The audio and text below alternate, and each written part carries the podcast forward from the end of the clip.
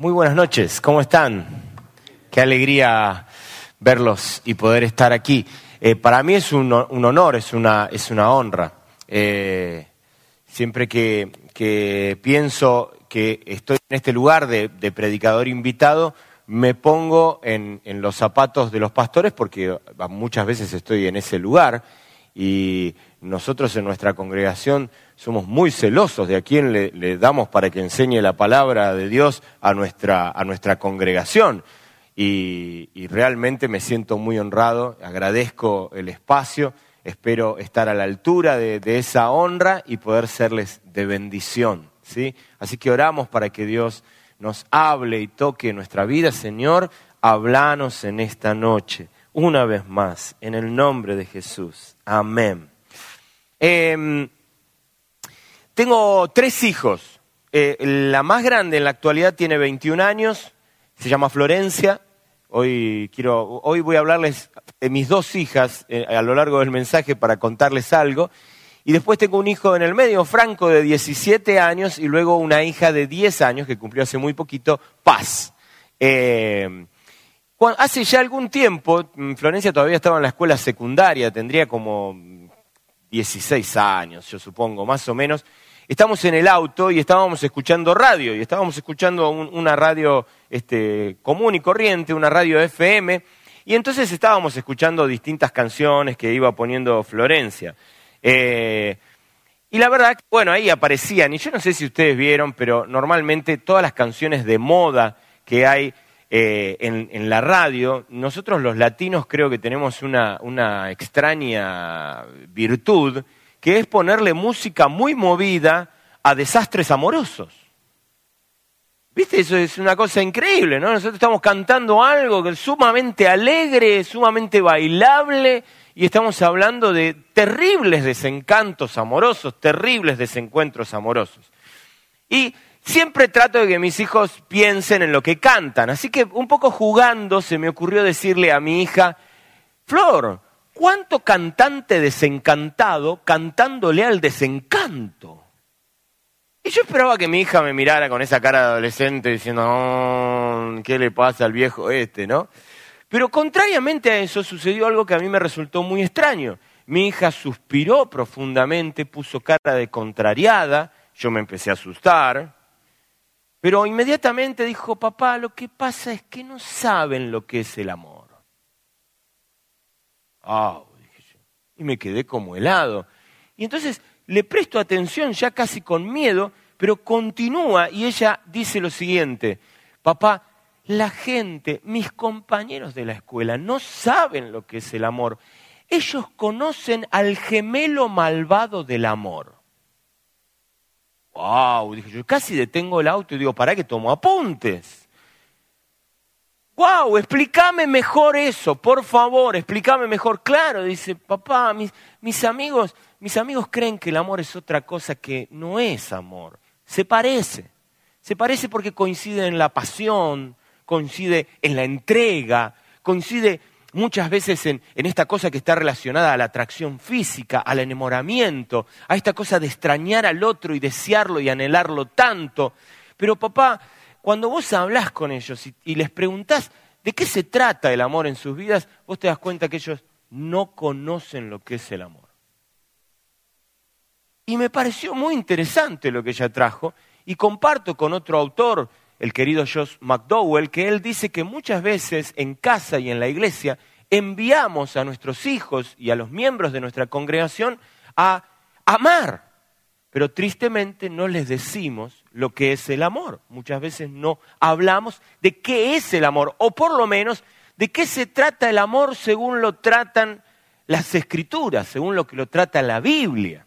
Así que el otro día estábamos hablando de esto con mi esposa, y claro, ahora tengo una hija de nueve años, de diez ahora recién cumplidos. y entonces Daniela me dice, ¿y Paz sabrá lo que es el amor? Porque estábamos chequeando este concepto como padres. ¿Le habremos enseñado a nuestros hijos lo que es el amor? Teníamos la tranquilidad que con los dos más grandes lo habíamos hecho, pero no, no, teníamos la seguridad de si lo habíamos hecho con paz. Así que ahí nomás hicimos el experimento y dijimos, paz, ¿qué es el amor, hija? ¿Podés definirme lo que es el amor? Y Paz nos miró así y nos dice, bueno, es el amor, es un sentimiento. Automáticamente la madre y yo hicimos, ¡Ah! se nos prendió una alarma, dijimos, oh, acá hay tarea pendiente, todavía no le hemos enseñado bien esto. Claro, mucha gente considera lo mismo. Ella empezó a hablarnos de cómo sus compañeritos pensaban que el amor era un sentimiento. Muchas personas creo que es lo primero que te van a responder cuando vos le contestes. Así que ahí nomás empezamos un ejercicio con mi esposa y con Paz para tratar de ayudarla a pensar qué es lo que la Biblia dice acerca del amor.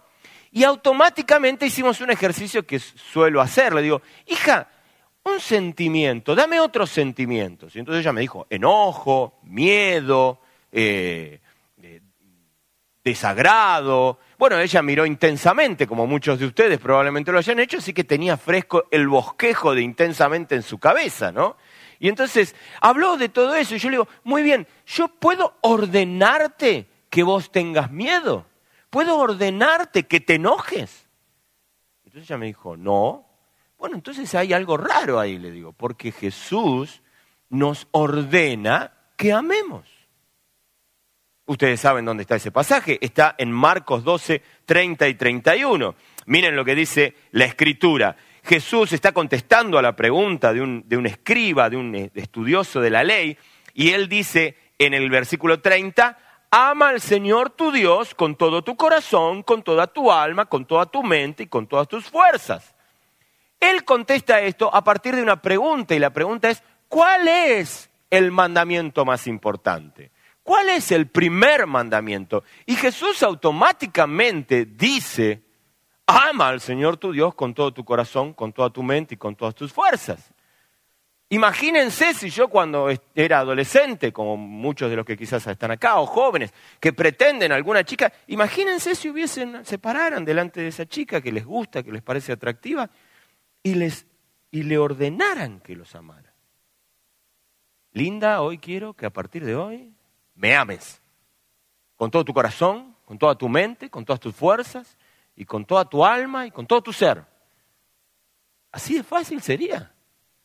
Evidentemente no. ¿Por qué? Porque los sentimientos funcionan en función de reacción a algo.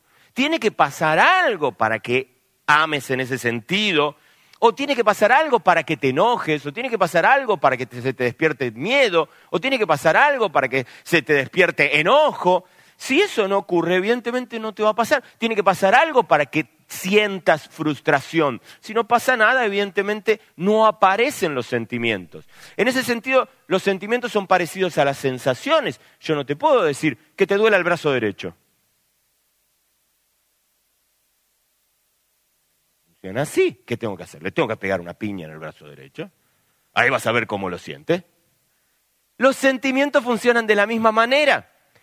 Ahora, Jesús, la persona más sabia del mundo, cuando habla y le preguntan cuál es el primer mandamiento, cita a Dios, el ser más sabio del universo, y lo cita, cita un versículo del Antiguo Testamento y dice, el primer mandamiento es, amarás al Señor tu Dios con todo tu corazón, con toda tu mente, con todas tus fuerzas.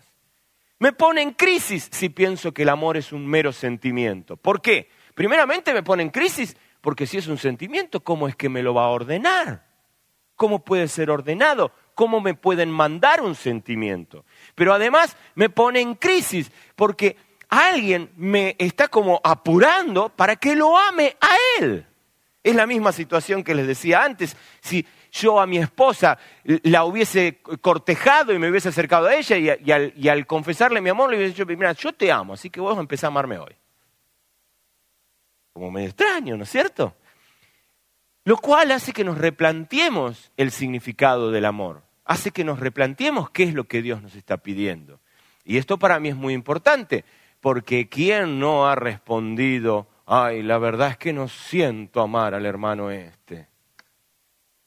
La verdad es que hay gente que me resulta complicada amarla. Porque entendemos que el amor es en función de reacción a algo. Es un amor si sucede tal cosa. Si es bueno conmigo, seré bueno con él. ¿no? Pero sin embargo, Jesús te ordena amar. Y esta es una muy buena pregunta. Entonces, si el amor es algo que se puede ordenar, evidentemente no es un sentimiento. Y si no es un sentimiento, la pregunta sería, ¿qué es el amor? Ahora bien, cuando nosotros pensamos en esto, tenemos que pensar en, el griego. Quizás muchos de ustedes saben esto.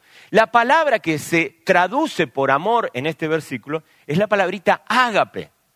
Durante mucho tiempo yo supe esto, pero alguna vez, estudiando en un curso que tomé alguna vez, alguien me dijo, y no dentro de la iglesia, fue un curso que estudié sobre dirección de organizaciones, la persona que lo daba, que no tenía nada que ver con la fe, que no era un creyente en la palabra de Dios, era un lector de la palabra de Dios, pero no era creyente de la palabra de Dios, él, él dijo, lo que pasa es que Jesús no puede ser tan tonto como para ordenar un sentimiento.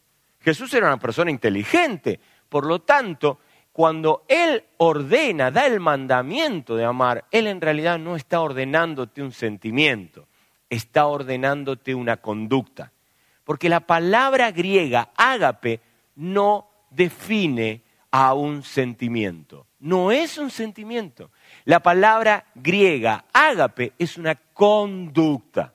Yo no te puedo ordenar a vos, sentite frustrado. Odiamelo al que tenés ahí a cuatro asientos más atrás. No puedo. Pero sí puedo decirte, cámbiate de asiento, vení un poquito más para adelante. Vos me podés hacer caso, no me podés hacer caso, pero podés, es posible, porque lo que te estoy pidiendo es un cambio de conducta. Y aquí viene la primera cuestión que para mí es interesante que vos y yo entendamos. Cuando Dios nos envía a amar, nos envía a tener un cambio de conducta. Dice, hijo mío, deja de estar sentado en ese lugar, trasladate en el espacio, sentate en otro lugar, sentate en el asiento del amor, deja de estar sentado en asientos que te hacen daño. Cuando Dios nos invita a amarlo, nos hace un favor, porque no hay mejor lugar, no hay mejor espacio, no hay mejor conducta, no hay mejor ámbito para un ser humano que tomar la elección de amar a su creador. Porque cuando ama a su creador, cuando cambia esa conducta, armoniza con aquel que lo creó y al armonizar con aquel que lo creó, sintoniza con la realidad sintoniza consigo mismo, sintoniza en el entendimiento con los demás. Las lámparas, las luces de la vida se encienden y uno tiene mejor comprensión y mayor entendimiento para la vida. Por eso es tan maravilloso que vos obedezcas este mandamiento. Este mandamiento no brota de un capricho de un ser superior que quiere obligarte a los cachetazos a que lo ames brota de un padre amoroso que sabe que lo que mejor te toca, lo que mejor te cabe en la vida, lo que más lindo te queda es amarlo. Y eso es maravilloso, es muy lindo de pensar, es muy lindo de entender. Ahora, fíjense qué interesante, porque Jesús no solamente se va a quedar con el primer mandamiento. A él le preguntaron, si después querés leer el, el contexto, a él le preguntaron por un solo mandamiento. Pero Jesús no se conforma con contestar el primer mandamiento. En, esta, en, la, en la versión de esta respuesta en el Evangelio de Mateo, hay una frase puente que es muy interesante, dice, y el segundo es similar al primero. Es como si Jesús hubiese dicho, no te, esto viene en combo, no te puedo dar el primer mandamiento sin darte el segundo, no te puedo vender las hamburguesas sin las papas fritas, ¿está bien? Viene en combo la cuestión. No es que Jesús estaba de oferta y vendió dos por uno, sino que definitivamente Él sabe que vos no podés vivir en la pretensión de amar a tu Creador si no amás a tu prójimo y no te amás a vos mismo. Es absurdo decir, oh Dios, cuánto te amo, me desprecio a mí. No, dice Dios, si me amás a mí, amás lo que yo amo y yo te amo ay Dios, cuánto te amo, pero cuánto desprecio a este ser que me hizo la vida imposible. Y Dios dice, no, dice, si vos me amás a mí, tenés que amar a mi creación, tenés que amar a quien yo cree, tenés que amar a tu prójimo. Aquí es donde muchas veces entramos en crisis con el amor, ¿no es cierto? Porque cuando entendemos que Dios nos ama, es muy dulce, muy tierno, muy lindo. Ahora cuando nos damos cuenta que Dios ama a ese ser despreciable que tanto mal nos hizo, y entramos en crisis con el amor de Dios. Tanto a más, no será para mucho, ¿no? Pero sin embargo así funciona el amor de Dios. Ahora, aún no contestamos qué es el amor. Hemos contestado algunas cosas, no es un sentimiento. Hemos contestado algunas cosas. Merece, Marcos nos ayuda con esto y nos cuenta lo que Jesús dice en el primer mandamiento y ahí aparecen algunas cosas que son más que interesantes. Sabemos que el amor no es un sentimiento, sabemos que el amor es una conducta, pero el pasaje de, Marcos además nos agrega algo que es muy interesante. El amor es una conducta que requiere todo tu ser. No puedes dejar una parte afuera. Yo no le puedo decir a mi esposa, voy a amarte con todas mis fuerzas. Pero no me pidas que te diga nada emocional, no me pidas que te diga nada lindo. Con mis sentimientos no, ¿eh? con todas mis fuerzas. No le puedo decir a mi esposa, reflexionemos profundamente acerca de los acabados contenidos de lo que significa el amor y pensemos y desarrollemos nuestro intelecto acerca de lo que es el amor. Y después me dice, yo necesito un abrazo. No, eso no. No, el amor es algo que se experimenta, es una conducta que requiere todo tu ser. Por eso Dios dice, tenés que amarme con todo, todo tu, amor, todo tu, todo tu corazón, toda tu alma, toda tu mente, todas tus fuerzas. Si tuviéramos más tiempo, y te invito a que lo reflexiones, es muy interesante pensar qué implica cada una de estas cosas que son propias de la integralidad de tu ser. Por lo ajustado del tiempo de esta noche, simplemente déjame decirte esto. Es importante que todo tu ser esté involucrado en el amor, y especialmente en el amor a Dios. No puede esto ser una experiencia mística o religiosa de los domingos es algo que involucra todo tu pensamiento, todas tus emociones, todas tus fuerzas, todas tus energías, todo tu corazón. Involucra todas tus decisiones, todos tus pensamientos, todos tus sentimientos, todas tus decisiones que se manifiestan en acciones. Todo 24-7. Uno dice, ay, este Dios, qué demandante. Es que si no es así, y déjame decírtelo de esta manera, no es amor, es otra cosa.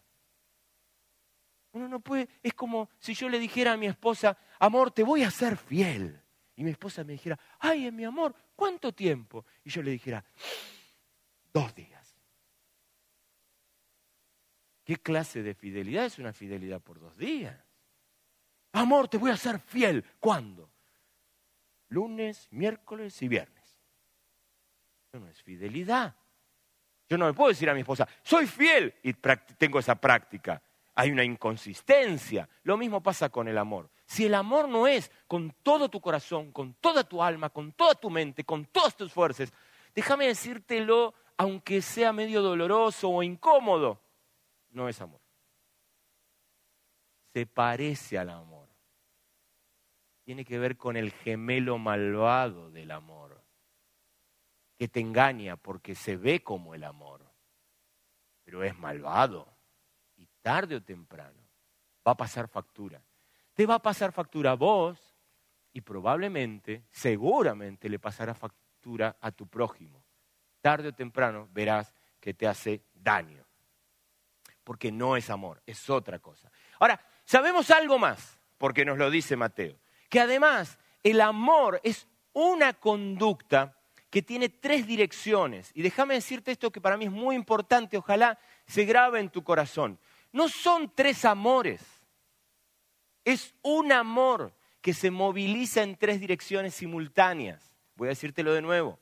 No son tres amores. No es que yo puedo amar a Dios y no amar a mi prójimo. Porque si hago eso, no estoy amando a mi prójimo, pero quiero hacerte que te enteres de algo. Tampoco estás amando a Dios. No puedo amar a mi prójimo sin amarme a mí. ¿Por qué? Porque es un amor, tres direcciones. Cuando no amo a mi prójimo, tarde o temprano no me voy a amar a mí. Hacé la prueba. Convertite en un ser detestable que le haga mal a los demás. Solo te vas a quedar. Sola te vas a quedar. Tarde o temprano. El efecto de no amar a los demás se va a volver en tu contra. Hacé la prueba al revés. Deja de amarte a vos. Sé todo amor para los demás, cosa que no se puede, pero vamos a suponer que se pudiera. Tarde o temprano, si no te amás a vos mismo, tu salud se va a deteriorar.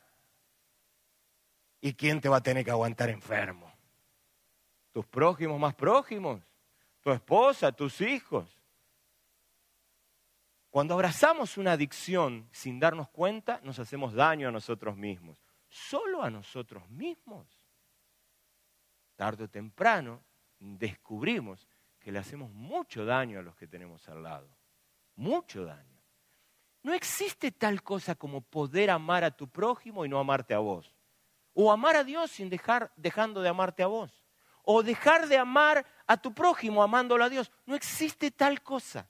Tarde o temprano, al momento que descuidas algo, descuidas todo el sistema. Al momento que descuidas tu amor a Dios, tarde o temprano descuidarás tu amor a vos mismo y tu amor a tu prójimo. Déjamelo presentártelo de esta manera. Si yo fuera mi esposa un día y le diría, amor, ¿vos me amás? Sí. Entonces manda al diablo a Dios y quédate conmigo si tanto me amás. Tranquilamente mi esposa podría responderme lo siguiente, amor, si dejara de amarte a Dios, de amar a Dios, me convertiría en una mujer miserable y vos estarías casado con una mujer miserable. ¿Cuánto puede amarte una mujer miserable? Al momento de dejar de amar a Dios, estaría dejando de amarme a mí misma y estaría dejando de amarte a vos. No hay mejor negocio para vos que yo ame a Dios. No hay mejor esposa para mí que aquella que ama a Dios. No hay mejor regalo que yo puedo recibir de parte de mi esposa que su amor comprometido por Dios. Si hay algo que vos como esposa tenés que poder hacer mirando a tu esposo con unos ojos muy tiernos y con lo mejor que tengas, es decirle, amor, nunca dejes de amar a Dios. Por favor. Y es más, nunca dejes de amarte a vos. Cuídate, valorate, respetate. Porque si lo haces, soy la primera que va a salir ganando. Esto también es para los esposos. Los esposos por ahí pretenderíamos que nuestras esposas estén totalmente a nuestro servicio. Pero tarde o temprano una esposa totalmente a tu servicio no te va a hacer bien. Vos no necesitas la esposa que vos querés. Vos necesitas la esposa que Dios quiere. Por lo tanto, vestite bien, perfumate, sacala a comer rico, Sentala ahí y decirle, amor, antes de empezar a comer, antes que llamemos al... Bien, el mozo, discúlpeme, tengo que decirle algo a mi esposa. Gracias. Necesito un poquito de distancia. Ya lo llamo. Amor, necesito que ames a Dios con todo tu corazón, con toda tu mente y con todas tus fuerzas, y que te ames a vos misma. Y ayúdame a mí a amarte a vos misma. Porque si vos amás a Dios y te amás a vos misma, va a ser mucho más sencillo que me ames a mí. Y yo voy a salir ganando. ¿Se entiende?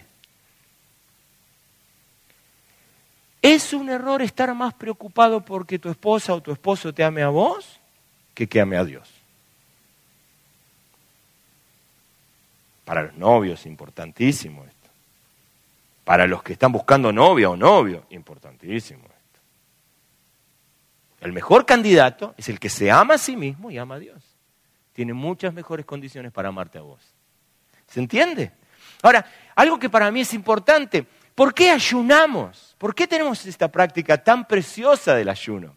Porque con el ayuno nosotros decimos, Señor, quiero prestarte toda mi atención, quiero concentrarme y estar en contacto con vos. Por lo tanto, no quiero que nada me interrumpa, quiero concentrarme. Entonces voy a parar por un momento de comer, voy a parar un momento con el celular, voy a ayunar de celular, voy a parar con, los medios masivos de comunicación, voy a parar con aquello que me gusta. Es más, voy a dejar cualquier cosa de esas que me gustan mucho, porque vos me gustás más. Porque te amo. Y quiero expresar mi amor en ese sentido. Pero muy interesante, la Biblia dice que el verdadero ayuno es dar pan al necesitado. Mira vos qué loco, haciendo algo que manifiesta amor a Dios, Dios te dice, lo mejor que puedes hacer para amarme a mí es amar al que lo necesita. ¿Ves cómo todo está integrado? No está separado, no está aislado, no está particionado. No son tres amores, es un amor, tres direcciones, cuatro elementos de tu vida interior, el corazón, el alma, la mente y las fuerzas. Eso es el amor. Pero todavía no explicamos qué es el amor. No pensamos cuál es la definición. Y entonces déjame ayudarte con esta idea. A decir verdad, el amor es una conducta que para mí lo mejor que puedo hacer es definírtela a través de otras tres conductas que quizás sean más sencillas de definir. Amor es valorar, respetar y cuidar. Eso es el amor. El amor no se puede amar lo que no se valora. Por lo tanto, esta conducta que Dios te manda que vos tengas, arranca por esta idea. Hijo mío, hija mía, muchacho, muchacha, querida, querido, tenés que amar. Y cuando Dios te dice tenés que amar, lo que te está diciendo es tenés que valorar. Y uno dice, a este voy a valorarlo. ¿Por qué lo voy a valorar?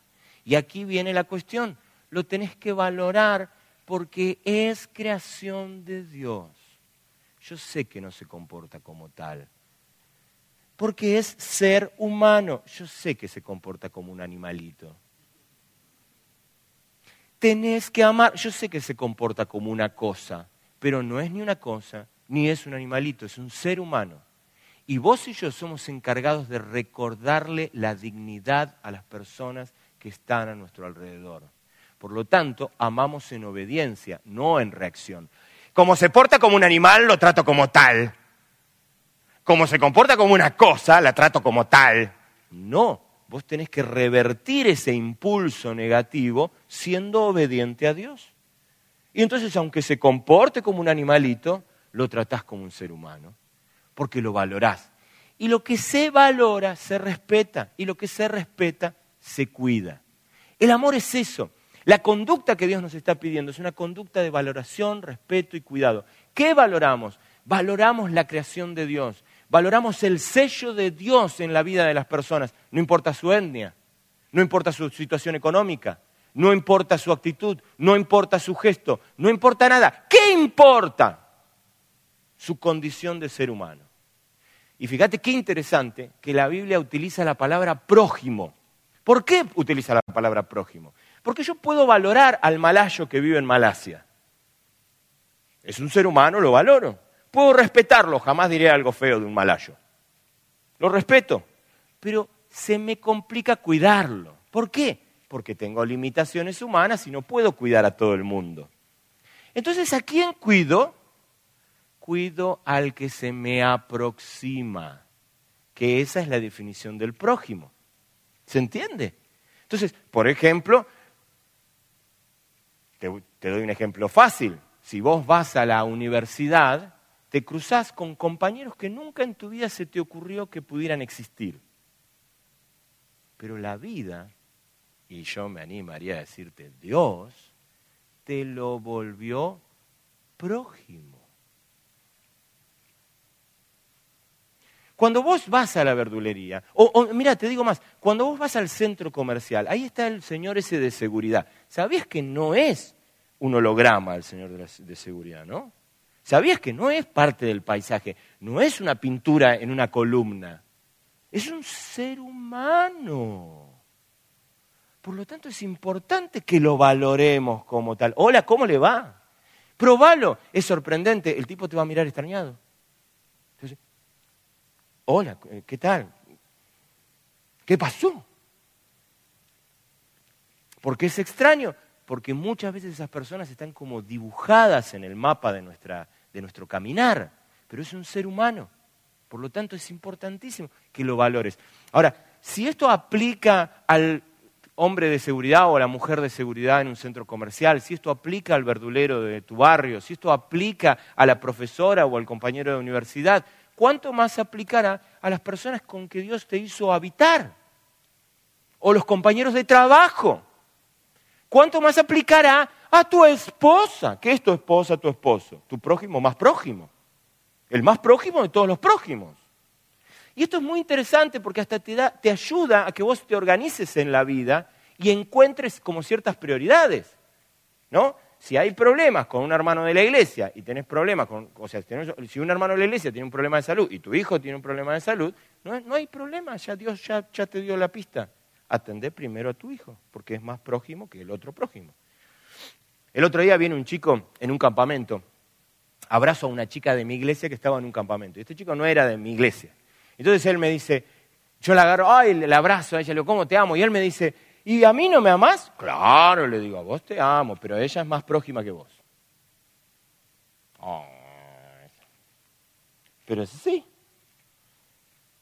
¿Se entiende? Esto es muy interesante porque hace que vos puedas organizar mejor tu amor en la vida. Entonces, valoro, respeto y cuido. ¿A quién? A todos. Pero a la hora de cuidar, tengo que prestarle atención a quién Dios me puso como prójimo.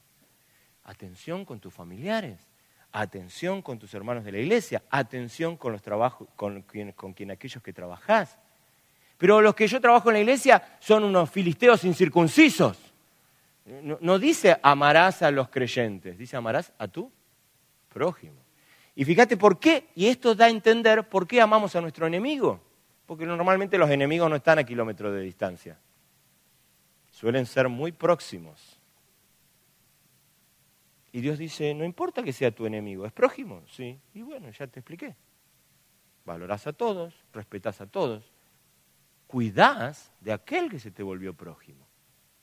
Esto es lo que pasó con el, buen samaritano. El buen samaritano iba por un camino, tenía su propia agenda, pero de pronto la vida lo cruzó con otro ser. Él lo dudó al principio porque dijo, esa masa amorfa de sangre y carne, ¿qué es? Y se acercó y dijo, ah, es un ser humano. Y la vida me lo ha vuelto prójimo. Pero es judío, pero prójimo. Pero nosotros los samaritanos con los judíos nos llevamos a las patadas, pero prójimo. Entonces levantó al judío, lo puso en su burro, lo cargó, lo curó y cuidó de él. ¿Lo ven? Es maravilloso. La Biblia nos enseña de esto de manera espectacular. Ahora, Vuelvo sobre esto. ¿Cuál es la conducta que Dios te está invitando a tener? Hijo mío, hija mía, muchacho, muchacha, hombre, mujer, préstame atención. Cambia tu conducta. Empezá por valorarme. Valorá la relación conmigo. Valgo más que una hamburguesa. Por eso vale la pena cada tanto pegarse un buen ayuno. Valgo más que ese bendito aparatito que tenés en la mano. Cada tanto está bueno parar con el aparatito y, Señor, ¿qué tenés para decirme? ¿Por dónde voy? ¿Por dónde ando? ¿Cómo estás? Acá ando yo, con esto ando, te lo cuento, te amo. Porque lo valoro y valoro esa relación y por lo tanto la respeto. Y como la respeto, invierto tiempo de cuidado en esa relación. Pero lo mismo pasa con mis prójimos lo valoro, lo respeto, lo cuido. Y lo mismo pasa conmigo. Déjame terminar con esta idea. Cuando pensamos en estas tres direcciones, esto para mí es muy luminoso porque no son tres amores, son un solo amor, tres direcciones. ¿Por qué? Porque el amor es una práctica que implica el bien común.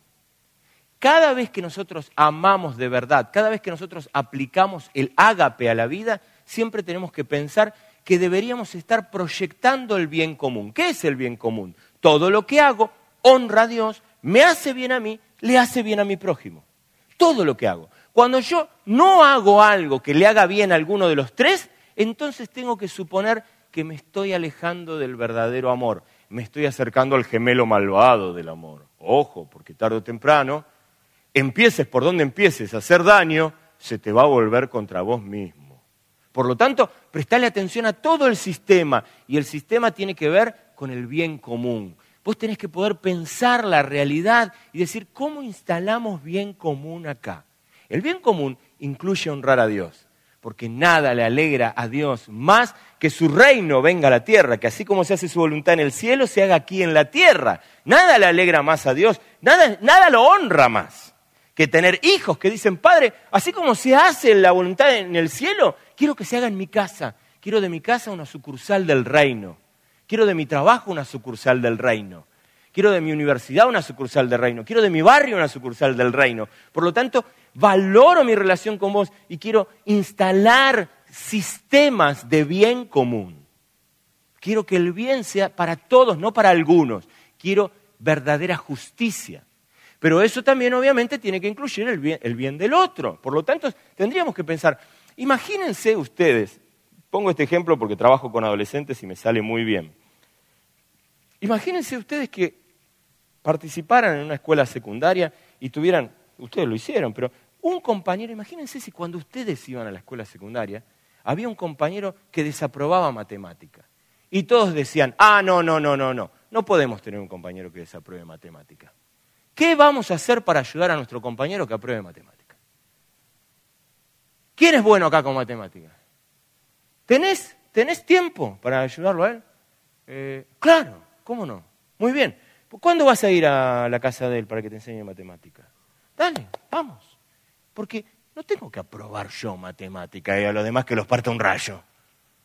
Tenemos que aprobar todos matemática. Imagínense si el esposo dice, yo tengo que garantizar que mi esposa se sienta bien en casa. Pero para que mi esposa se sienta bien en casa me tengo que sentir yo también.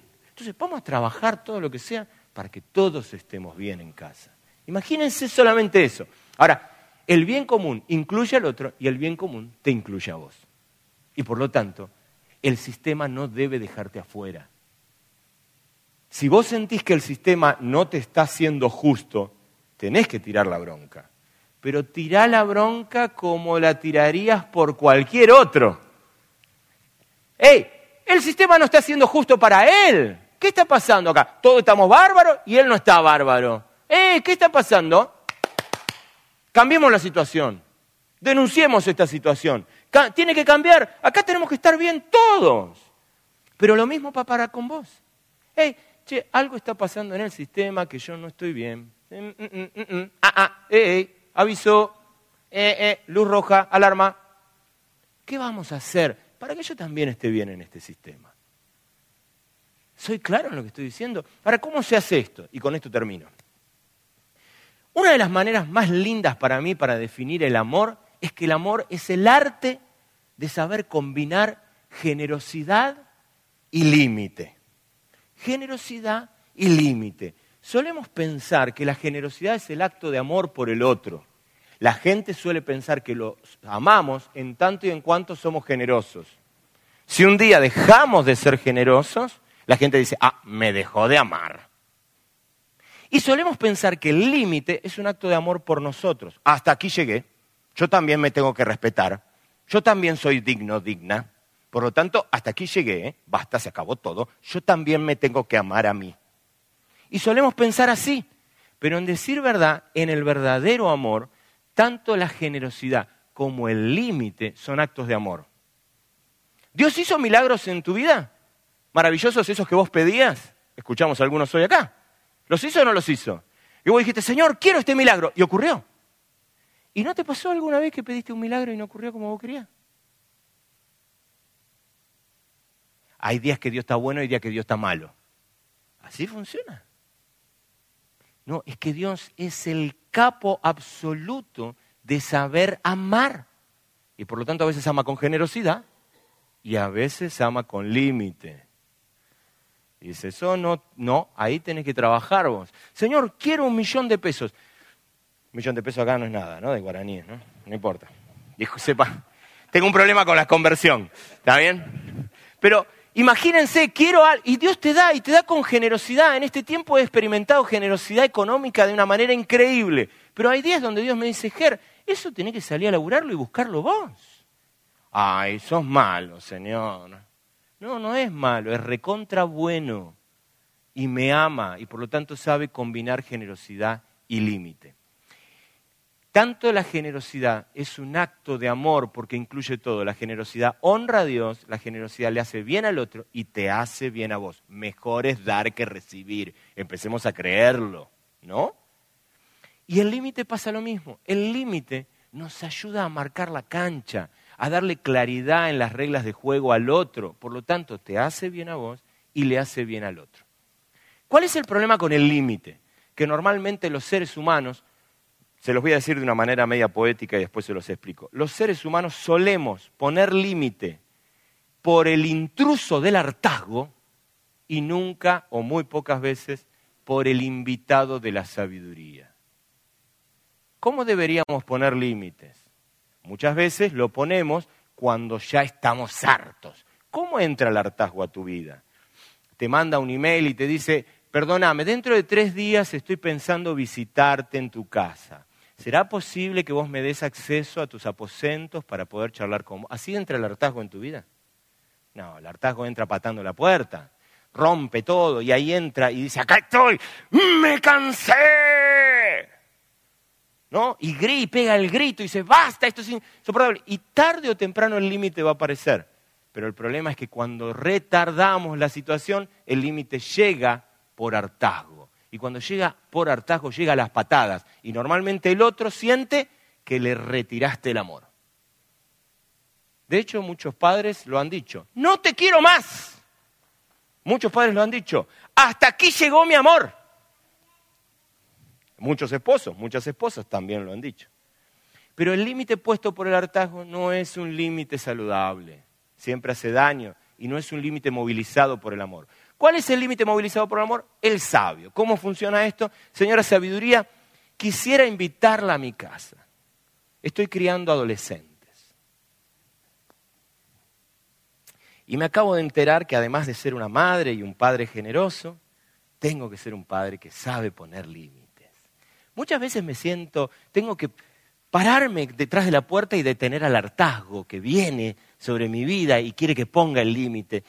Pero señora sabiduría, venga a casa, siéntese a charlar conmigo y revéleme dónde tengo que poner el límite antes de que el hartazgo me tire abajo la puerta.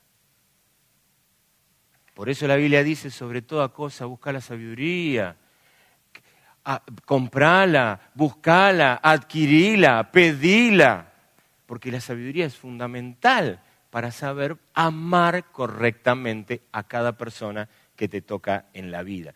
Y es fundamental para saber amar al otro sin dejar de amarte a vos, sin dejar de amar a Dios, amando a Dios, sin dejar de amarte a vos, sin dejar de amar al otro, amar a Dios sin dejarte de amar a vos y dejar de amar al otro.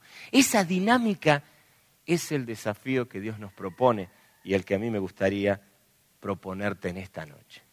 ¿Qué te parece si oramos hoy? Y yo quiero invitarte en esta noche a que vos y yo oremos por sabiduría. Porque el amor de Dios ya ha sido derramado en nuestros corazones. Vos no necesitas pedirle amor a Dios. Él ya lo derramó en tu corazón. Si solamente te detuvieras y miraras para adentro, verías que Dios te dio todo lo que vos necesitas para amar. Para ese ejercicio necesitas sabiduría. ¿Te parece que en esta noche vayamos delante de Dios a pedirle que Él traiga sabiduría a nuestras vidas? Pero también este es un buen momento para decirle Dios, quiero amar de esta manera, como vos amás. Quiero aprender este arte de ser, de combinar la generosidad y el límite con sabiduría. Ayúdame. ¿Oramos? ¿Sí? Eh, fíjate de ponerle el hombro a la, arriba de la mano en el hombro a la persona que tenés ahí al lado. Para, ¿qué te parece si decís, vamos a hacer esta oración juntos? ¿Te parece? Vos lo necesitas, yo también. Pidámosle a Dios que su amor se manifieste en nosotros. Pidámosle a Dios que nos dé sabiduría para amar como Él quiere.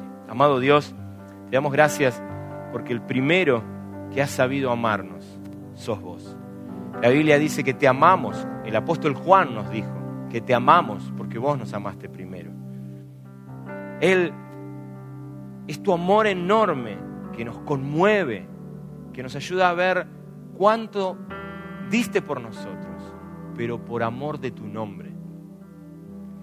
Sos vos el que mejor nos enseña lo que te valorás y te respetás a vos mismo, pero a la vez lo que nos amás y nos valorás a cada uno de nosotros. Danos ese mismo espíritu, ayúdanos a ser lo suficientemente sabios para abrazar este desafío y pedir sabiduría para que lo podamos sostener en el tiempo. Ayúdanos a mantener en este balance armónico el amarte a vos, amar a los demás y amarnos a nosotros mismos. el no descuidar de ninguno y a la vez y en simultáneo cuidar de los tres, de las tres direcciones. Y ayúdanos a involucrar todo nuestro ser en este ejercicio hermoso de valorar, respetar y cuidar. De valorar, respetar y cuidar nuestra relación con vos. De valorar, respetar y cuidar nuestra relación con las personas que nos rodean. De valorar, respetar y cuidar nuestra relación aún con nosotros mismos. Padre amado, cuida esta comunidad. Que esta sea una comunidad que abraza el verdadero amor. Que esta sea una comunidad que practica el verdadero amor. Que esta sea una comunidad generosa, pero también sea una comunidad que sabe poner límites en profundo y dedicado amor. En el nombre de Jesús. Amén.